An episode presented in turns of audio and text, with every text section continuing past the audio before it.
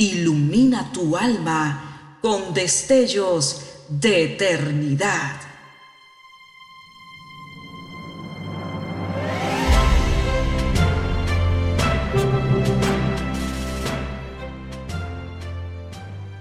Estás por escuchar una entrega más de Gemas para el Alma 2023.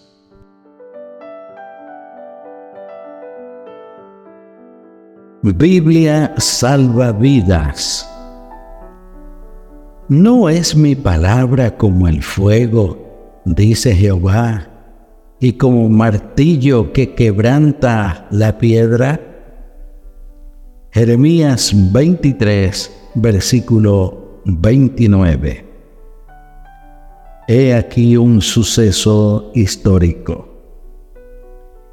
En 1787, el rey Jorge III de Inglaterra envió el Bounty a la isla de Tahití para juntar árboles de pan, los que posteriormente debían llevarse a Jamaica y trasplantarse para que los habitantes tuvieran más alimento.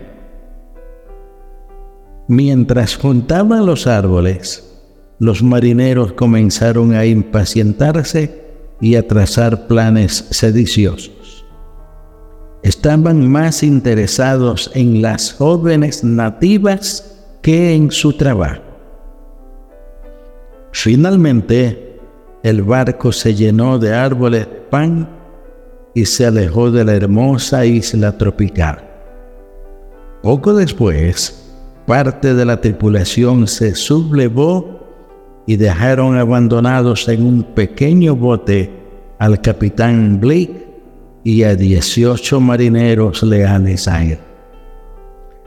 Luego de 48 días de azarosa navegación en alta mar, Blake y sus hombres llegaron a un puerto amigo en la isla de Timor, de donde regresaron a Inglaterra.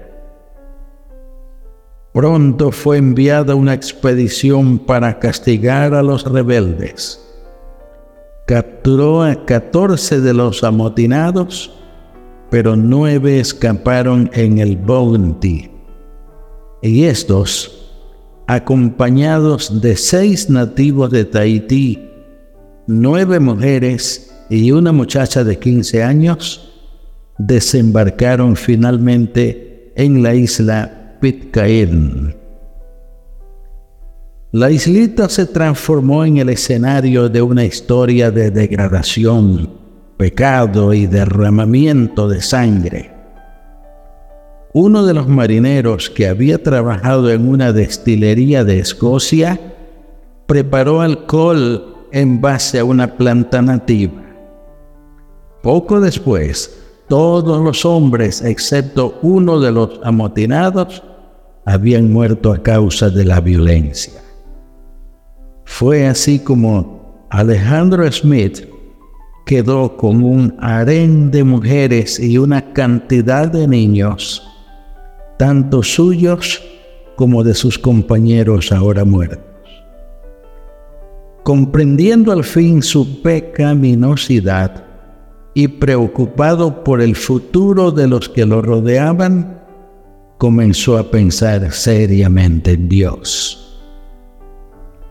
En uno de los baúles que habían sido retirados del Bounty antes de hundirlo, encontró un ejemplar de la Sagrada Escritura y empezó a leerlo fielmente cada día.